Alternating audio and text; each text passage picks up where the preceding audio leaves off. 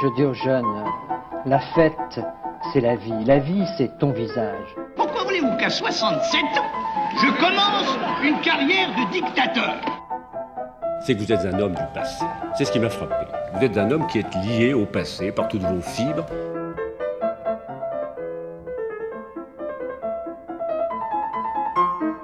Bonne nuit les petits, faites de beaux rêves, tonton veille sur vous. C'est la réforme oui, la chienlit non. J'assume pleinement la responsabilité de cet échec et j'en tire les conclusions en me retirant de la vie politique après. Je vous demande de vous arrêter.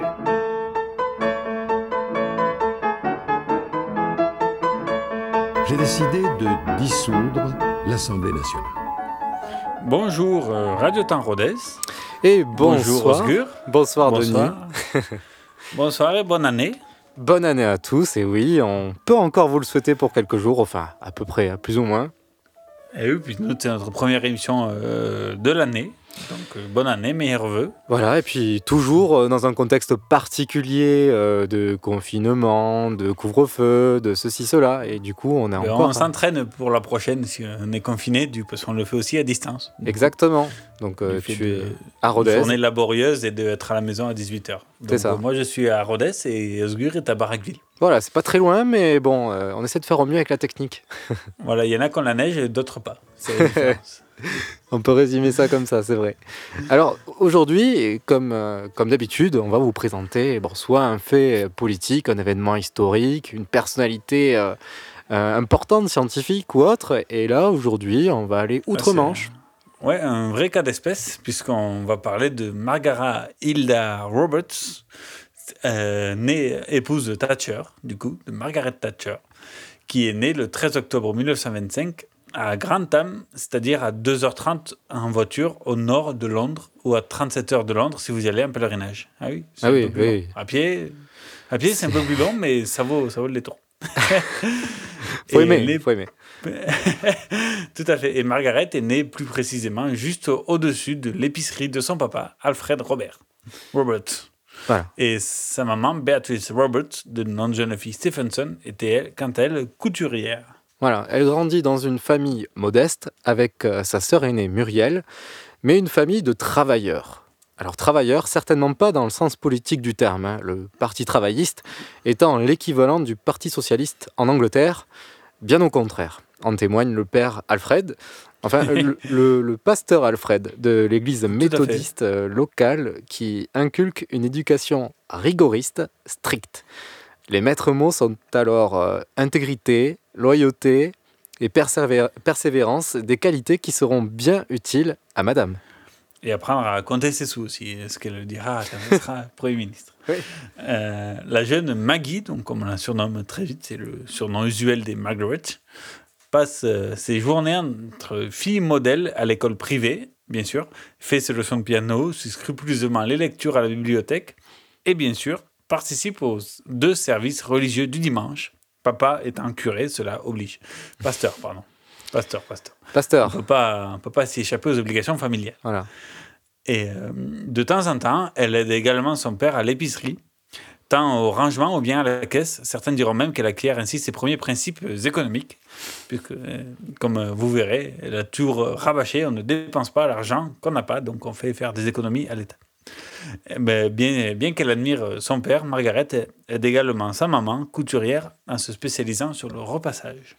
Voilà, et en plus d'être Une euh, chemise bien repassée, c'est hum, très très important, euh, l'image compte euh, surtout dans cette société à cette époque.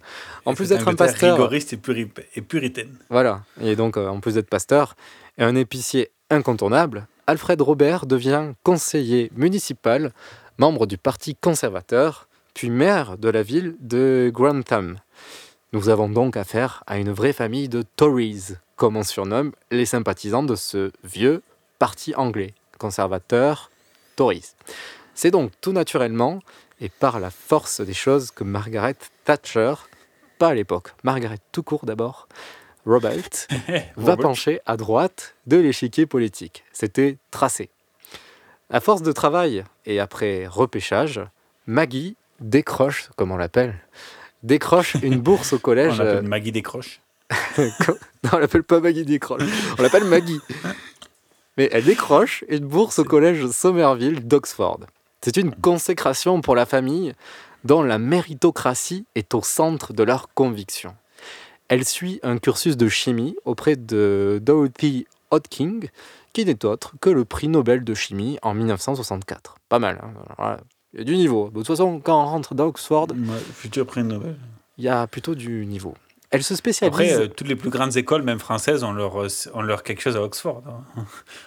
N'est-ce pas, Oscar Exactement. euh, C'est vrai que pour la faire simple, il suffit d'avoir un campus, un petit bâtiment dans la ville d'Oxford et on peut le vendre ça sur le CV. Bref. euh, mais elle est dans, un vrai, dans, dans, dans une vraie école reconnue de tout le monde.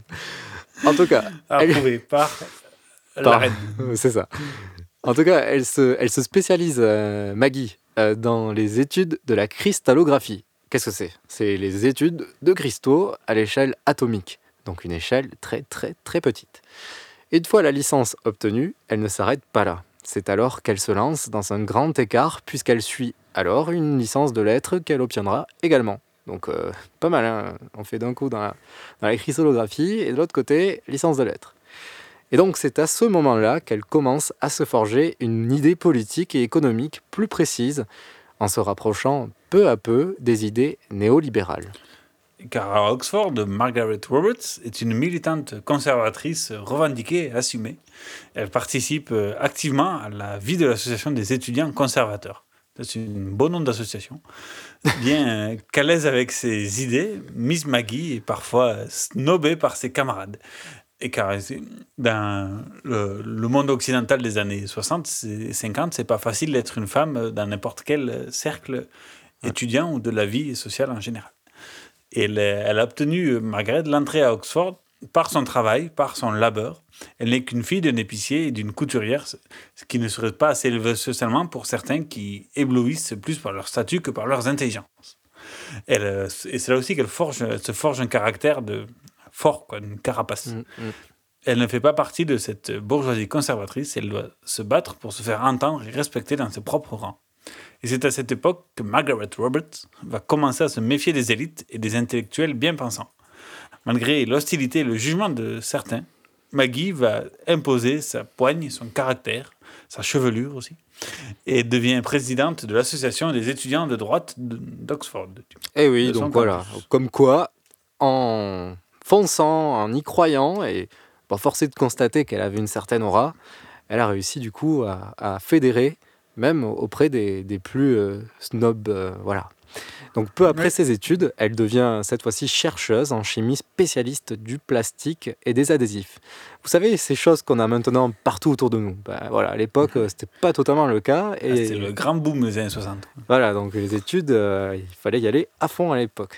Et donc elle continue toujours ses actions militantes et rencontre euh, peu à peu les cadres locaux du Parti conservateur. On passe euh, voilà, la partie étudiante et, on milite cette fois-ci dans des instances officielles des partis euh, du Parti conservateur. Brillante et remarquable, les militants la désignent comme candidate du parti à Dadford, ville tenue d'une main de fer par les travaillistes donc le parti de l'opposition. Une tâche difficile pour celle qui n'a que 25 ans. Mission impossible Oui, certainement, puisqu'elle perd à- deux reprises, mais avec panache. Un peu à la française, je veux dire. Peu à peu, elle engrange des voix, mais elle se fait remarquer également euh, par les instances nationales.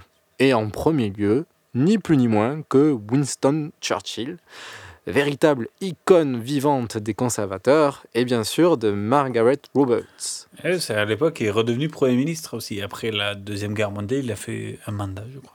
Voilà, un petit aller-retour euh, avant de partir définitivement. En tout cas, son angle d'attaque préféré en tout- de Margaret est le- de, de s'attaquer aux nombreuses erreurs du Labour. Ça, c'est vraiment son credo qu'elle fera du début jusqu'à la fin de sa carrière. La première chose qu'elle fait, c'est critiquer les moindres erreurs de l'adversaire.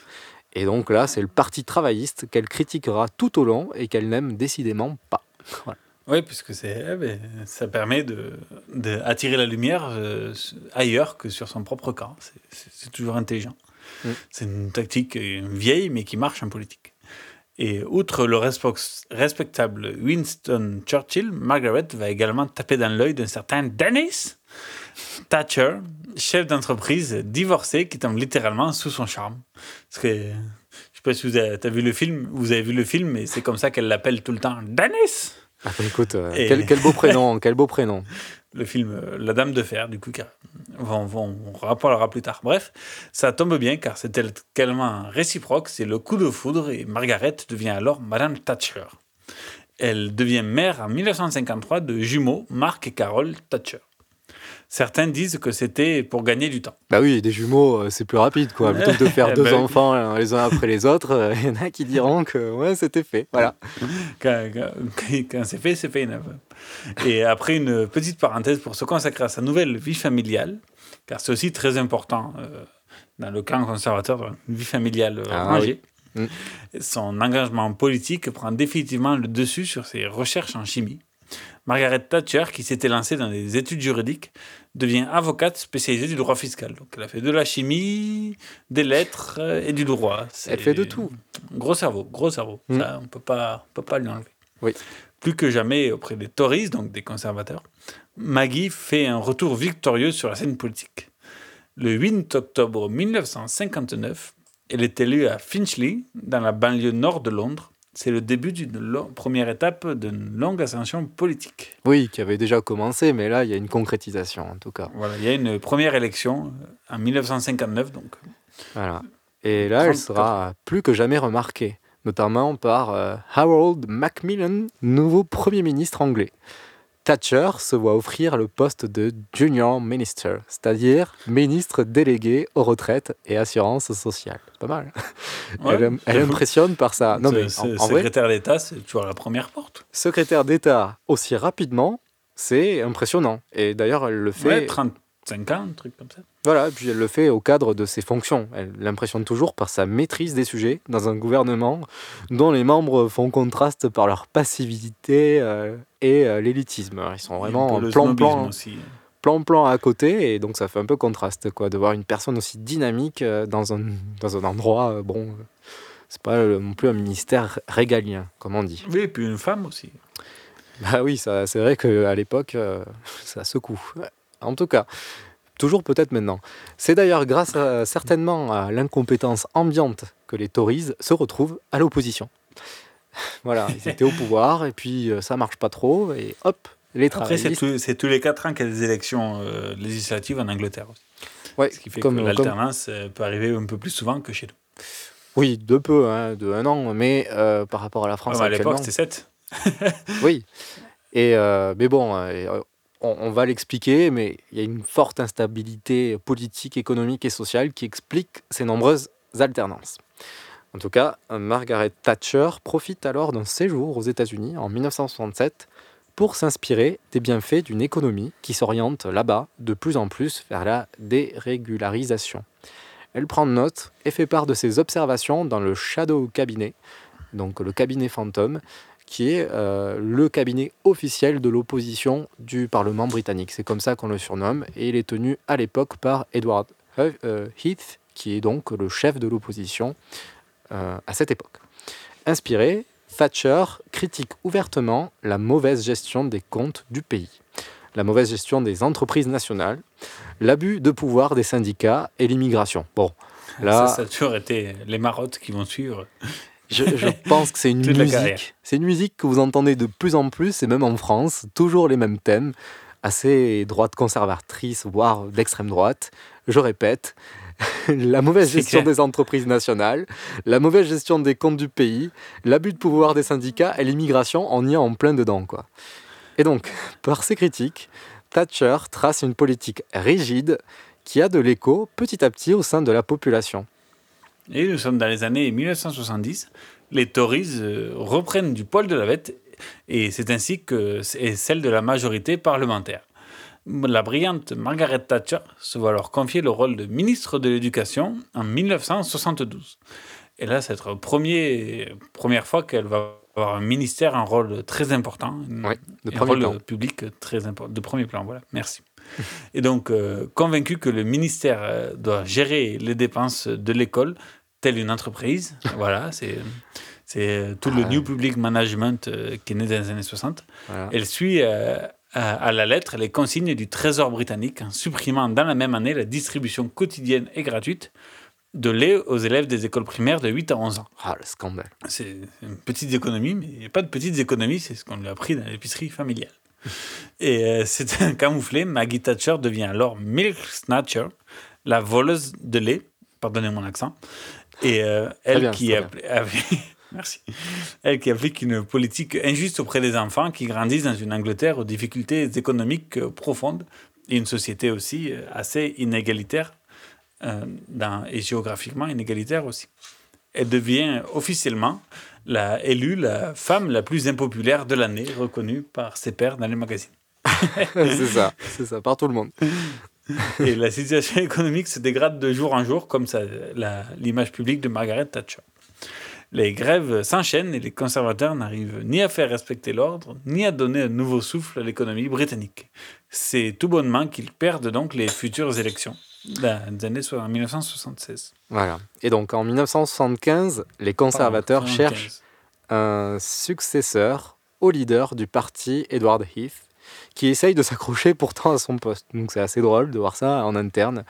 Les gens essayent Oui. de le dégager.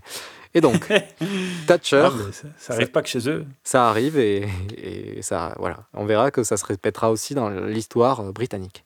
Et donc Thatcher sent le besoin d'une droite dure et affirmée au sein de son parti. hein. On voit qu'elle avait, qu'elle construit peu à peu cette ligne, mais bon, en étant ministre de l'Éducation, on ne peut pas forcément l'imposer comme, comme euh, le Premier ministre. Et donc, elle, elle qui incarne si bien l'ordre et la méritocratie, va essayer d'imposer ça au sein de son parti. hein. On voit par son, par son parcours, euh, elle a euh, prouvé elle a pas mal de toujours eu choses. du mal aussi à faire l'unanimité. euh. En fait, elle a été élue parce que c'était un position de force à chaque fois, mais elle n'a jamais réussi euh, vraiment à rassembler une forte majorité au sein de son parti euh, aussi. Elle a toujours été clivante, même à l'intérieur de, de son parti. Et c'est ça le risque d'être, euh, d'être, euh, d'avoir des, des positions dures, c'est d'être Et clivant. ferme, oui. Voilà. Tout à fait. En tout cas, beaucoup de ses compères hésitent à se présenter. Et donc ça aussi, c'est une chance pour Thatcher. Décidée, elle part voir le Premier ministre sortant, If, pour lui en informer. Elle fait ça quand même réglo. Ce à quoi ce cher euh, Edward If répond Vous perdrez, bonne journée. donc euh, c'est vraiment super. En tout cas, on a là affaire à un visionnaire, hein, décidément. Puisqu'Edward If est battu dès le premier tour par Maggie. Nous sommes le 11 Voilà. février 1975. Elle devient le leader des conservateurs avec une large majorité. Visionnaire, monsieur Yves. Et donc, à, peine élue, Margaret Thatcher est, interviewée pour la première fois, et une des rares fois en français, par euh, un journaliste de la première chaîne, nommé TF1. Notons que elle répond aux journalistes en lisant scrupuleusement une feuille, de là à penser qu'elle avait les questions à l'avance. Non, on va dire que les réponses. Nous Voilà. pensons que nos politiques est juste, mais nous voulons améliorer sa présentation. Votre attitude à l'égard de l'Europe est très mal connue en France. Qu'est-ce que l'Europe représente pour vous? Je suis une Européenne enthousiastique. Mais dites-moi, à quelle Europe rêvez-vous? Une Europe euh, confédérée ou une Europe intégrée? Une Europe des patries confédérées. Monsieur Heath a dit un jour que la Grande-Bretagne et la France devraient détenir la puissance atomique pour défendre l'Europe. Est-ce que vous souscrivez à ce jugement ou bien est-ce que vous croyez au contraire que la puissance atomique pour la défense de l'Europe devrait être partagée entre les Américains et nous? Je pense que pour la défense du monde occidental, nous avons besoin des États-Unis et de l'Europe ensemble. Mais qui pourrait prendre dans ce cas la, la décision finale en cas d'opération militaire atomique? La décision devrait être prise par l'OTAN. Et le tunnel sous la Manche, est-ce que c'est pour vous un- une sorte de symbole luxueux ou une réalité utile, et voire nécessaire? J'aimerais que le tunnel être construit, mais c'est trop coûteuse pour la Grande-Bretagne en ce moment. Voilà, une interview incroyable, mais presque malaisante, euh, tellement euh, tout est pas du tout euh, naturel. Et Ah ouais, parce qu'elle parlait pas, euh, pas du tout le français, en fait. euh, très, très peu. voilà, Oui. c'est pas Mais sa elle, quand même, langue. elle prend, euh, elle prend l'accent du sud-ouest, quand même. Les, les États-Unis Oui. ont besoin. oui, oui, oui, oui, c'est pas. bon. Nous avons besoin. C'est intéressant. Mais on comprend pourquoi elle n'a pas renouvelé l'expérience. Bref, Oui, tu m'étonnes. Et en même temps, euh, puis, euh, tu- déjà, il y a les prémices. Le tunnel sous la Manche, euh, oui, Ouais. mais c'est coûteux. exactement. En tout cas, plus que jamais, Margaret Thatcher peut dicter la ligne de son parti, vu qu'elle est à la tête de ce gros mouvement et vieux parti conservateur. En avant toute pour un programme économique néolibéral. À bas les entreprises d'État, vive les privatisations. Un État fort, oui, mais par l'ordre. Non à l'égalitarisme, oui à la méritocratie et aux travailleurs assidus. Le discours est clair. Il est forgé et fait mouche tant au sein du Parlement, à l'opposition, que sur le plan médiatique. Les coups sont parfois durs et les émotions parfois difficiles à cacher, mais elle ne, lâche rien et encaisse les coups. Sa meilleure défense est alors l'attaque. Elle n'hésite pas non plus à vexer, voire humilier ses adversaires politiques qui, qui s'écrasent peu à peu face à son charisme grandissant. Euh, prendre du poil de la bête. Et euh, l'alternance politique ne permet pas une nouvelle fois de redresser durablement le Royaume-Uni. Plus que jamais, le pays est paralysé par une contestation sociale d'une ampleur jus- jusqu'alors euh, jamais vue. Et c'est aussi le- les années 70, l'époque des deux chocs pétroliers qui secouent euh, les économies euh, européennes.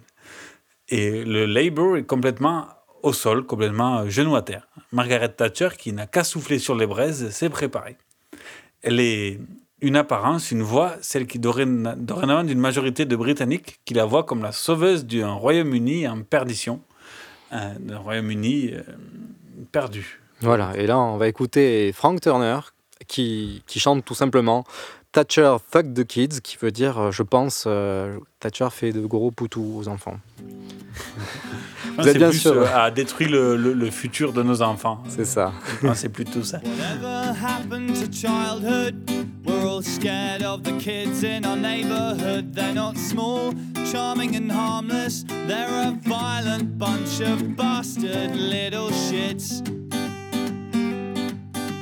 And anyone who looks younger than me makes me check for my wallet and my phone and my keys. And I'm tired being tired out, always being on the lookout for thieving kids. We're all wondering how we ended up so scared.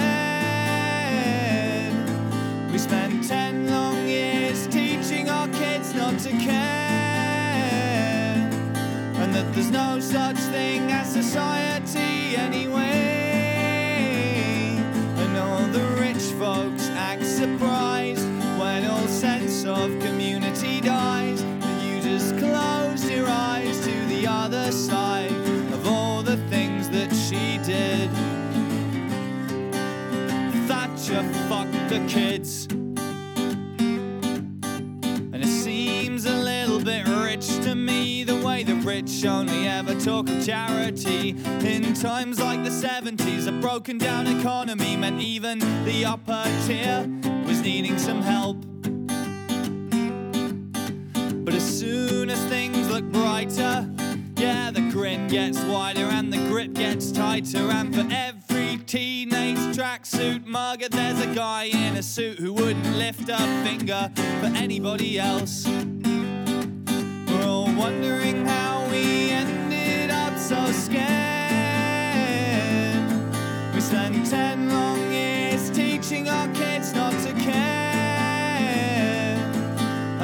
no such thing as society anyway. And all the rich folks act surprised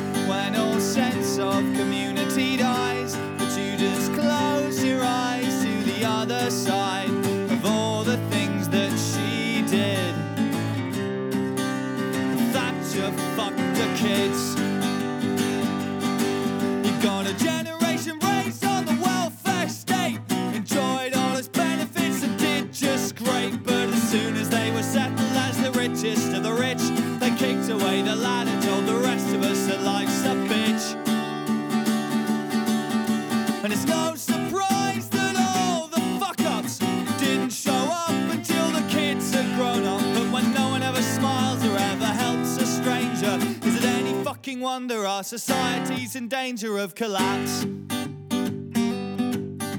So all the kids are bastards. But don't blame them, yeah, they learn by example. Blame the folks who sold the future for the highest bid. That's right. Thatcher, fuck the kids. Et voilà, c'était Frank Turner sur Radio Temps Rodez. Il est 18h25 heure parisienne et, et 18h, 17h25 GMT. Euh, vous êtes toujours sur, euh, sur Radio pour nous écouter dans cette émission sur Madame Thatcher. Et, donc, là, on va euh, revenir la- sur... le, euh, le point clé, voilà, le, point, le pic de la montagne, qui ça. passe d'être franchi par Margaret Thatcher. Exact. Et elle mena, puisque nous sommes le 3 mai 1979, et Margaret Thatcher mène les Tories à la victoire par 44% des voix et 339 élus, contre 37% aux travaillistes et 269 élus, de, devenant le lendemain la première femme à diriger le gouvernement d'un pays occidental.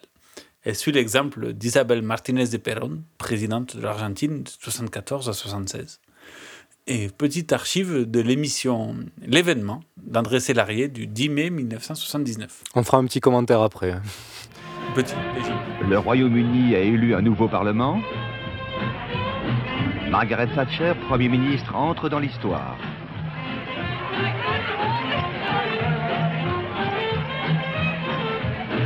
Le monde entier découvre soudain cette femme d'action. C'est un personnage autoritaire et impulsif. Elle ne brille pas par l'originalité de sa pensée politique, elle n'a pas le sens de l'humour, disent les uns. C'est un leader politique remarquable, elle sait convaincre, son esprit est clair et vif, disent les autres. Elle considère ce qui n'est pas britannique comme moins que rien. Elle cherchera à apparaître comme une grande figure mondiale et ce sera pathétique, dit-on parfois à l'étranger. Est-elle prête à écouter les conseils qui pourront lui être donnés? À réagir avec son intelligence plutôt qu'avec ses émotions La Grande-Bretagne a-t-elle choisi le risque?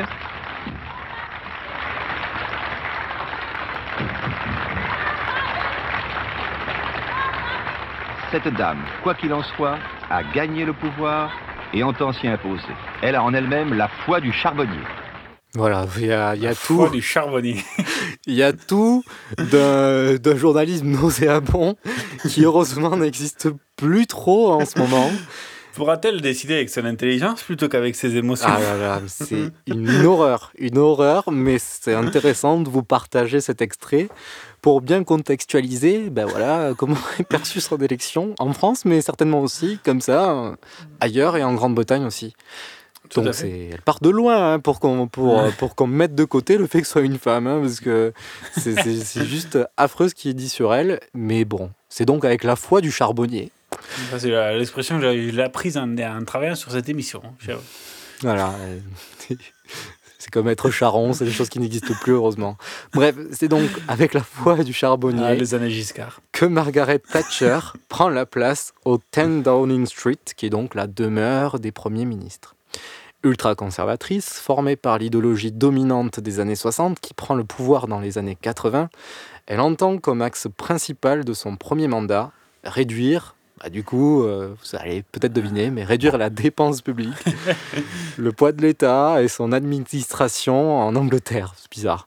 L'une des ambitions de son gouvernement est aussi de réduire l'inflation qui touche le Royaume-Uni comme toute l'Europe à la suite des deux chocs pétroliers de 1974 et 1979. Pour le coup, cela s'inscrit dans la suite de la politique monétariste de son prédécesseur, Jam- James Callaghan, qui avait fait chuter l'inflation de 24% entre 76 euh, à 76 et elle passe de 24% à 8% euh, trois ans plus tard, en 1979, à l'arrivée de Margaret.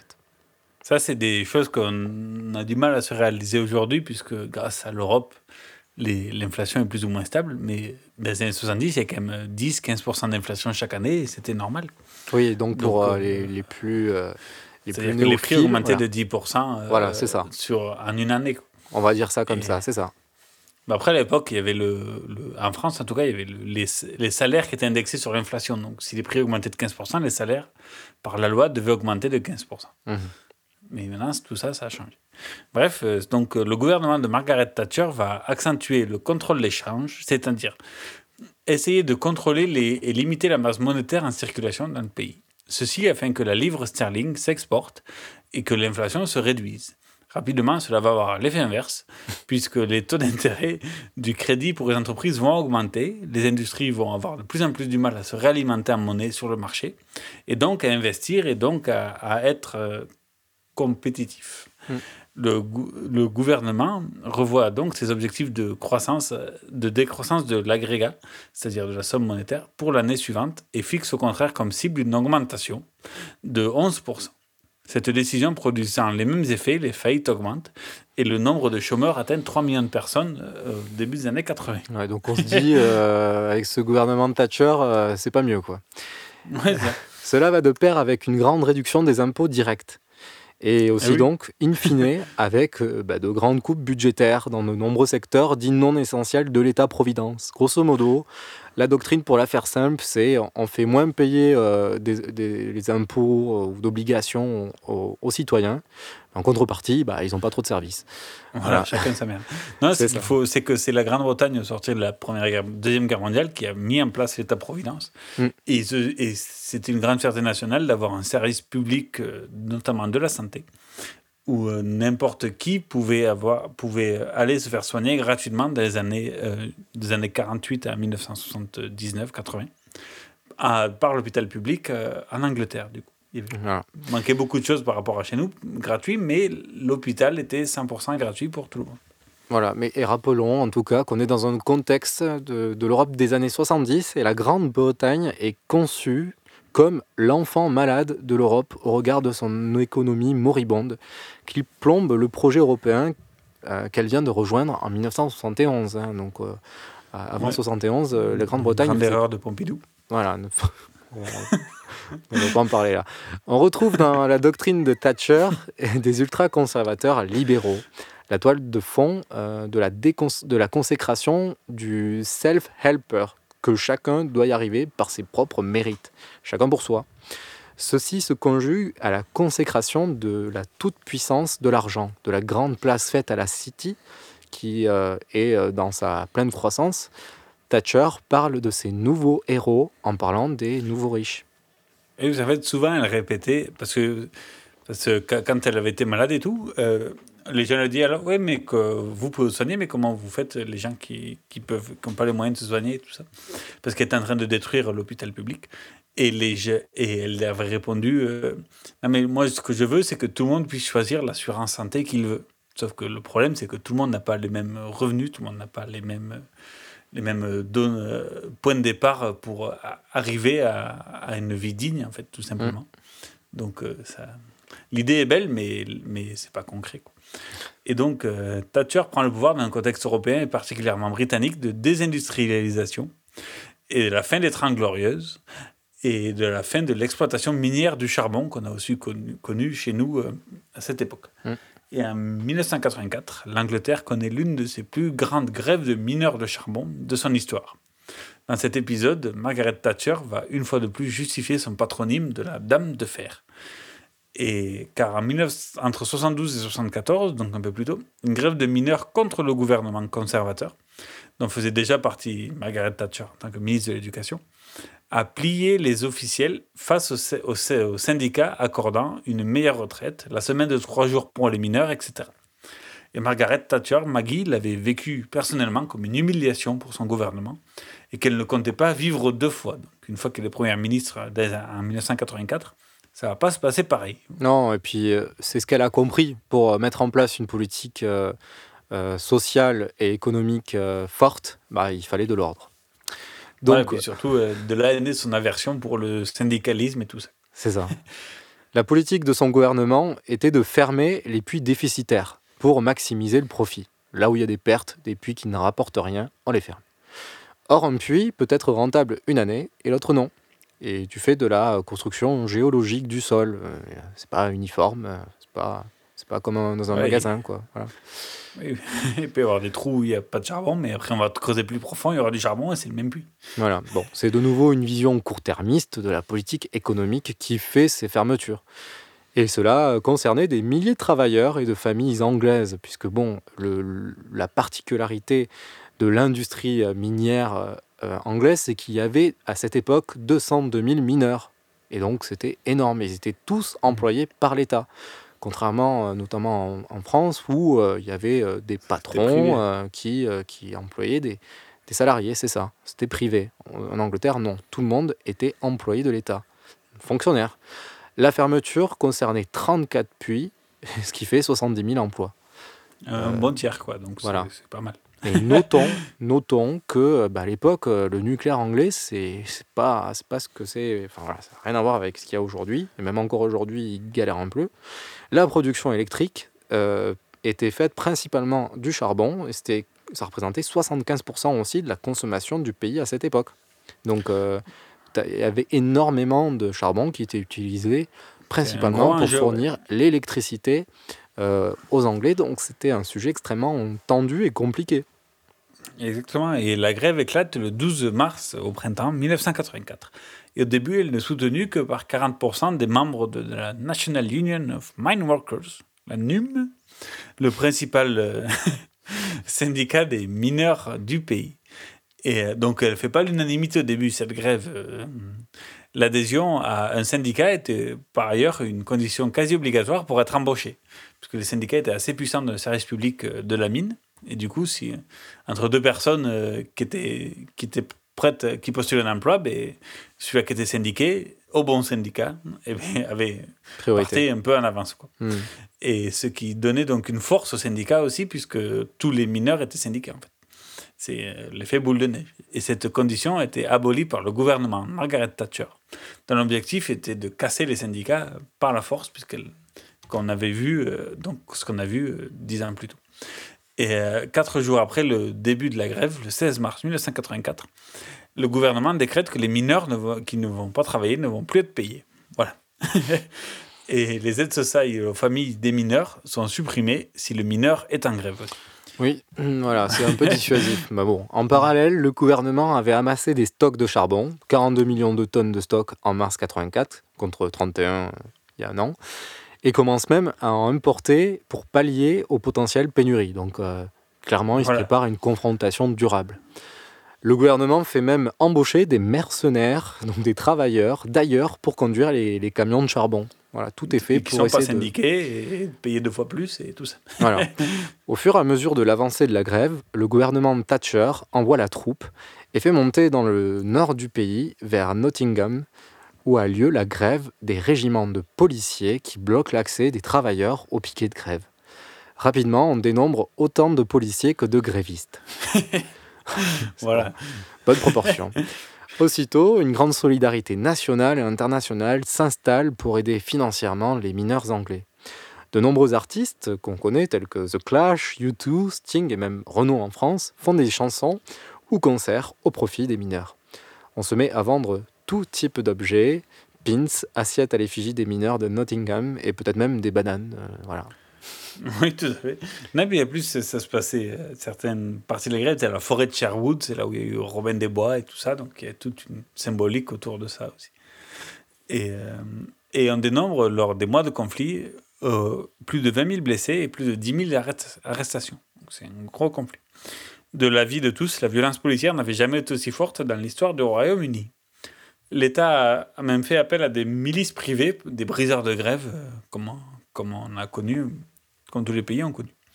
Et euh, voici un témoignage extrait de la série France Culture de Grande Traversée, c'est une série de l'été 2020 consacrée à Margaret Thatcher. Si vous avez 10 heures à écouter, euh, y a, il y a 5 enregistrements de 2 heures, donc c'est très intéressant, mais on vous le conseille, ils sont disponibles en podcast. Il suffisait de regarder les écussons sur les casques des policiers pour savoir quel genre de piquet de grève ça allait être. Si c'était la Metropolitan Police de Londres, on savait que le piquet de grève allait être violent. Ils s'en fichaient. On leur avait sans doute mieux lavé le cerveau qu'aux autres. Et puis, ils étaient de Londres, où les gens étaient différents. Les choses étaient sans doute plus violentes là-bas à l'époque. Ils faisaient preuve de moins de retenue. Les forces de police locales étaient loin d'être aussi dures. Les gars avaient conscience que quelle que soit l'issue de la grève, il faudrait qu'on continue à vivre tous ensemble. they were still going to have to live in the same communities with us. So, you know, the, the least damage they caused, Moins the ils faisaient de that dégâts, et moins il y aurait de rancœur par la suite. Mais les types de la Metropolitan Police savaient bien qu'il n'y aurait jamais de mine à Londres. Alors je crois qu'ils s'en fichaient. En général, c'est comme ça que ça se passait. Les policiers qui ne venaient pas d'une région minière étaient plus violents et agressifs que ceux qui venaient du coin et qui se rendaient compte qu'après la grève, il allait falloir vivre ensemble et renouer les liens.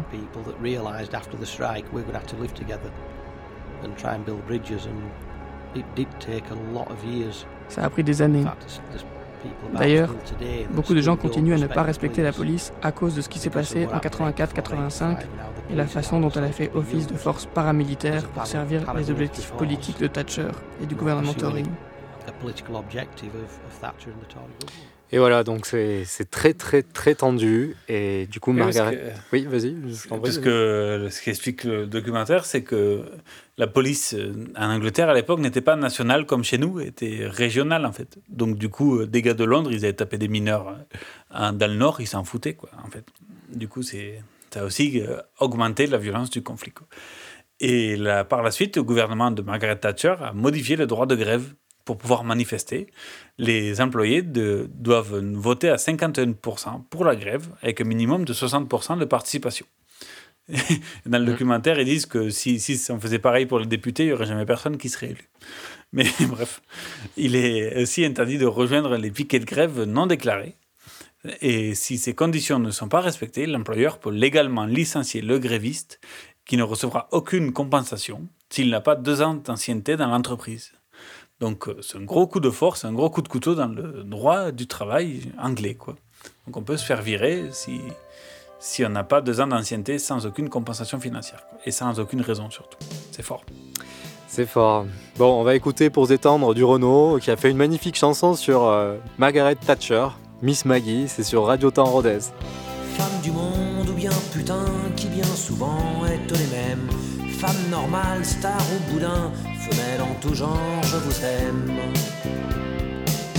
Même à la dernière des connes, je veux dédier ces quelques vers issus de mon dégoût des hommes et de leur morale guerrière. Car aucune femme sur la planète sera jamais plus con que son frère, ni plus fière, ni plus malhonnête, à part peut-être Madame Thatcher. Je t'aime parce que lorsque le sport devient la guerre, y a pas de gonzesse ou si peu dans les hordes de supporters.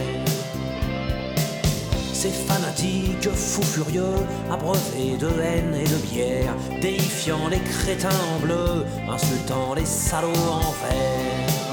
Y a pas de gonzesse hooligan, imbécile et meurtrière, y en a pas même en Grande-Bretagne, à part bien sûr Madame Thatcher.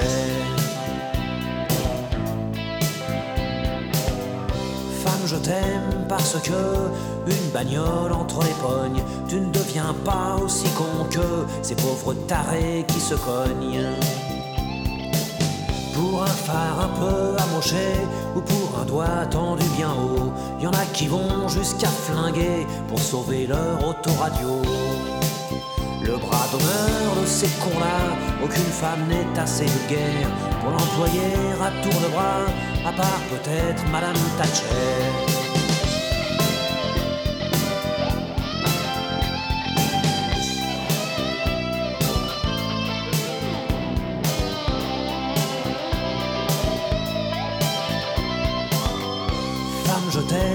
Parce que tu vas pas mourir à la guerre. Parce que la vue d'une arme à feu fait pas frissonner tes ovaires. Parce que dans les rangs des chasseurs qui dégomment la tourterelle et occasionnellement les beurs, j'ai jamais vu une femelle. Pas une femme n'est assez minable pour astiquer un revolver et se sentir invulnérable, à part bien sûr Madame Thatcher. C'est pas d'un cerveau féminin qu'est sortie la bombe atomique, et pas une femme n'a sur les mains le sang des Indiens d'Amérique. Palestiniens et Arméniens témoignent du fond de leur tombeau qu'un génocide c'est masculin comme un SS, un torero. Dans cette putain d'humanité, les assassins sont tous des frères. Pas une femme pour rivaliser, à part peut-être Madame Thatcher.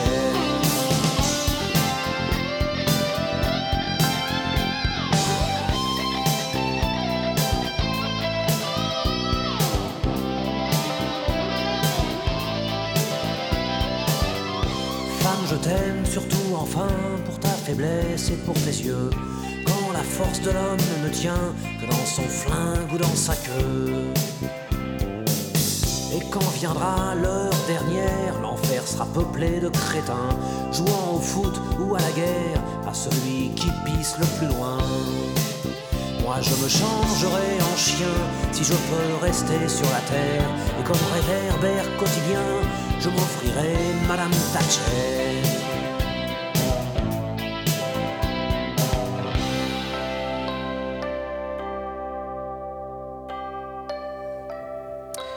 Vous écoutez toujours Radio Temps Rodez. Il vous reste à peu près 15 minutes. euh, Et ça, ça change pas que ce soit en Angleterre ou en France. On va essayer d'être efficace, Denis. On y croit. Voilà, on va faire des restrictions budgétaires dans notre projet. On va passer cette fois-ci sur le plan international. Et euh, Margaret Thatcher a joué un rôle de premier plan dans les années 80, avec à ses côtés Reagan, Gorby, Gorbatchev et notre cher François Mitterrand. Elle va rapidement marquer sa patte en 1982. Le Royaume-Uni est empêtré dans une économie qui peine à redémarrer, comme on a pu le voir, et en plus avec beaucoup d'ennuis euh, sociaux.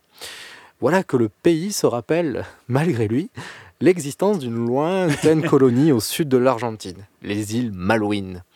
Alors que le gouvernement britannique, juste avant, et le gouvernement argentin euh, s'échangeaient, euh, euh, le gouvernement dirigé par Leopoldo Galtieri, un dictateur euh, voilà, militaire, il faisait même des petites livraisons d'armes. Et, euh, et puis là, il y a quelque chose qui surprend tout le monde, euh, c'est l'invasion des Argentins sur ces îles. Euh, ces îles qui, qui détenues par l'Angleterre depuis 1833. Euh, c'est donc les Argentins qui veulent récupérer leur propre île au large. Parce que aussi, c'est dans une dictature bien de droite, et du coup, c'est important de, de montrer l'orgueil national et tout ça qu'on va récupérer contre les colons et tout ça. C'est ça, et malgré des... Alors que c'est un bout de caillou euh, au sud de la- de l'Argentine, au milieu de la mer, qui n'intéresse absolument plus personne en fait. Voilà, à part pour des intérêts patriotiques. Et donc, malgré des tentatives de solutions diplomatiques via le Conseil de sécurité de l'ONU, Margaret Thatcher lance une opération de grande envergure. Il faut reconquérir les îles Malouines. La victoire a lieu en trois semaines seulement, mais pas sans bavure. Il faut noter 205 250 soldats britanniques morts d'un côté et 750 argentins de l'autre. Et la première bataille aussi, les Anglais de, étaient en train de la perdre, mais il y a une mutinerie euh, des soldats argentins qui ont tué, qui ont tué leur supérieur en fait. Ce qui a fait que les Anglais ont pu gagner la première bataille. Et donc, par la réédition des Argentins, Thatcher sort grand vainqueur tant sur la scène internationale que sur la scène intérieure. Elle est considérée comme la personnalité qui fait renaître un certain prestige du Royaume-Uni à l'international, certains faisant un rapprochement avec Winston Churchill, tant aimé par Thatcher. À noter aussi qu'elle trouve un très bon allié dans le coin, euh, qui s'appelle Augusto Pinochet, qui aura donné pas mal de moyens logistiques pour elle. Et Thatcher sera infiniment reconnaissante et elle défendra becs et ongles ce dictateur euh, affreux, euh, même lorsqu'il sera sous résidence surveillée au Royaume-Uni pendant un mandat d'arrêt international. Ouais, c'est clair. Mais il y a quand même, pendant la, la- la bataille des a les, les Argentins qui ont coulé des navires britanniques grâce à des missiles français. Donc, euh, cocorico. Et, euh, Super. Mais bon, Margaret euh, Thatcher devient peu à peu la Dame de Fer, comme euh, le surnomme le quotidien officiel de l'armée soviétique, l'Étoile Rouge. Quand les Soviétiques te, te donnent un surnom officiel, c'est que ça y est, tu fais partie de la cour des grands. Et la défense des intérêts du Royaume-Uni euh, reste également sa préoccupation majeure avec ses partenaires européens. Elle est en contradiction directe avec un bon nombre d'acteurs euh, de l'Europe qui espèrent construire une Europe fédérale. Au contraire, Margaret Thatcher veut une Europe des nations fortes, juste l'espace de libre-échange. Elle déteste l'idée d'un transfert de souveraineté vers Bruxelles. Évidemment. Pour elle, la coopération européenne doit rester juste économique, un grand espace de Schengen, de libre-échange, et ça s'arrête là. Elle va appliquer au sein de cette institution la libre circulation des biens, des richesses et des capitaux. Et elle, la, néolibéraliste convaincue. La tâche est ardue, d'autant plus qu'un socialiste au nom de Mitterrand dirige la France de l'autre côté de la Manche. Cette France qui est alors moteur de l'Europe et dont on fait un, projet de tunnel aussi pour connecter les deux pays. Voilà. La Grande-Bretagne est l'un des principaux contributeurs de l'ancêtre de l'Union européenne qui s'appelle alors la Communauté économique européenne.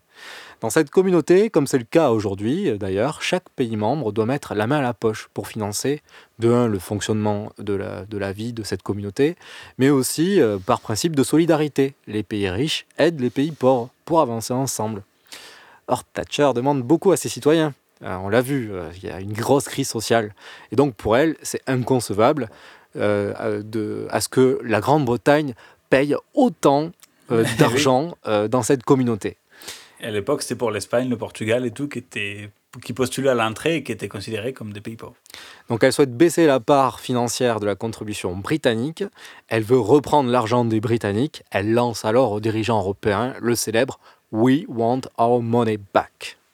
Et donc, un petit extrait de la célèbre émission politique d'Antenne 2, Carte sur table, où Alain Duhamel et Jean-Pierre Elkabbach interviewent la première ministre 10 Downing Street à Londres. Depuis que vous êtes Premier ministre, on a l'impression que la Grande-Bretagne est plus critique, peut-être même destructrice, et en tout cas négative sur tous les problèmes européens, et plus attirée à nouveau vers le grand large. Négatif quant aux problèmes européens. Mais vous voyez ce que nous contribuons à l'Europe. Par exemple, les pêcheries. 60% des résultats de pêcherie proviennent de Grande-Bretagne. Nous avons un grand potentiel commercial pour l'Europe. Après tout, l'Europe exporte beaucoup plus vers la Grande-Bretagne que vice-versa. Nous sommes un marché très précieux pour les Européens. Et puis, si vous en venez au budget, nous apportons la contribution la plus importante. Et c'est là un problème pour nous.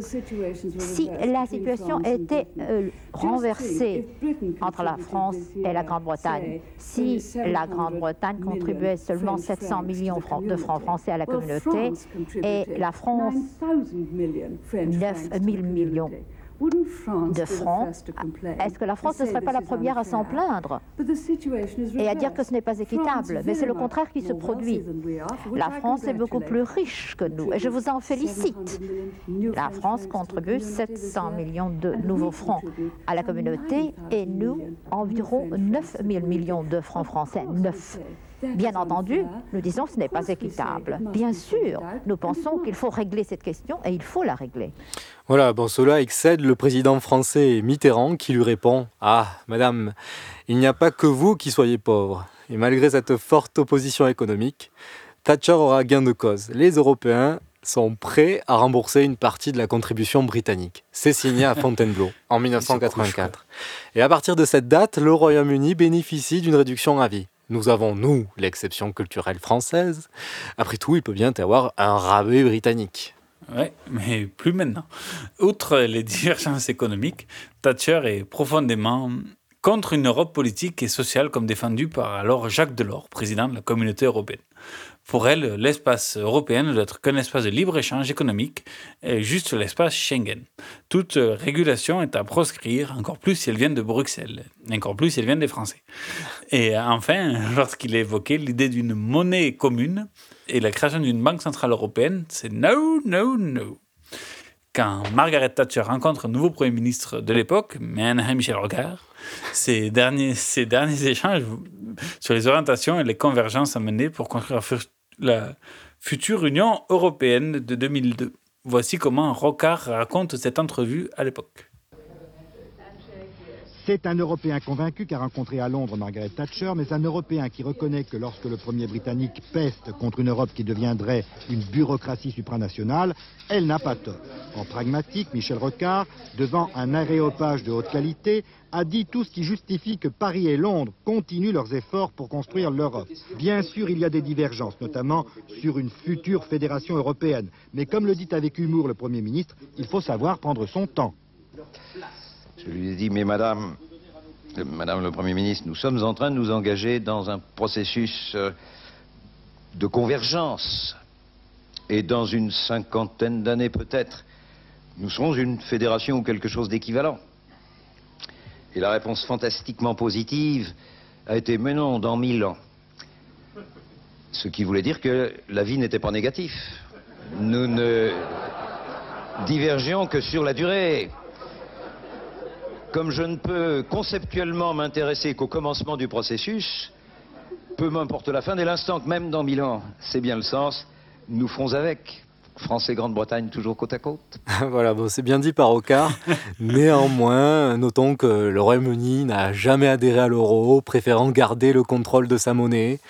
Et c'est d'ailleurs un point de plus qui a certainement facilité la rupture quelques années plus tard avec l'Union européenne. Bon, finalement, Thatcher préfère rapprocher le Royaume-Uni des États-Unis plutôt que de construire un avenir commun avec les Européens. Après avoir travaillé brièvement avec, avec le démocrate Jimmy Carter, Maggie va trouver en Reagan le républicain un fidèle allié politique et aussi un grand ami. Tous deux partagent les mêmes convictions conservatrices, mais également une vision commune du libéralisme total. Pour eux, l'État est un poison dont l'influence doit être réduite au maximum. Le marché doit s'autoréguler par la concurrence et la méritocratie. Et ces deux donc, sont donc indéfectibles. On passera à l'épisode de l'invasion américaine aux Grenades qui venait de basculer dans un régime communiste. D'ailleurs, il n'est pas à nier que les deux ont joué un rôle crucial dans l'usure et la chute du bloc soviétique dans les années 80. Malgré toute la volonté du dernier dirigeant de l'URSS, Gorbatchev ne parviendra pas à contenir des peuples toujours plus attirés par une pseudo-liberté exhibée par un libéralisme décomplexé et triomphant de ces deux grandes nations. Enfin, il n'est pas à exclure que les États-Unis ont utilisé les relations étroites avec Thatcher pour affaiblir une Europe menaçante sabotant de l'intérieur. Le cheval de Troie des États-Unis, comme disait De Gaulle, en parlant d'Angleterre. Bref, Thatcher reste avant tout la première femme première ministre du Royaume-Uni et l'une des premières femmes du monde à diriger une puissance moderne. Voici comment euh, répond Maggie à une question au sujet de Alain Duhamel. Qu'est-ce qui est le plus difficile à surmonter? Le fait d'être une femme le fait d'être britannique ou le fait d'être Premier ministre depuis peu de temps encore? Je ne m'aperçois pas que je suis une femme. Je suis là comme Premier ministre. Je ne trouve pas qu'il soit difficile d'être une femme. Et les autres ne vous le font pas sentir? Non, non. Mais n'oubliez pas, j'ai des années et des années d'expérience, de formation comme scientifique et comme juriste. Par conséquent, j'ai tendance à envisager les questions de façon peut-être plus logique que mes collègues. Peut-être après tout, les femmes sont-elles plus logiques, plus raisonnables que les hommes? Et j'ai tendance également à décider assez rapidement. Les femmes sont ainsi. Dans une famille, il faut prendre des décisions, on ne peut pas attendre. Mais je n'ai pas de difficulté à être une femme. Parfois, c'est un peu difficile quand je me rends compte qu'il y a des faits, qu'il y a certaines solutions entre lesquelles il faut choisir et il faut un peu de temps à ce que mes collègues se rallient à mes choix. Mais ils y arrivent parce qu'il n'y a pas vraiment d'autres solutions. Est-ce que vous vous êtes rendu compte que votre interview est l'interview d'une femme Nous nous sommes rendus compte que nous avons interrogé un Premier ministre énergique, en effet, c'est exactement ça. Bien. Good. Et voilà. Good.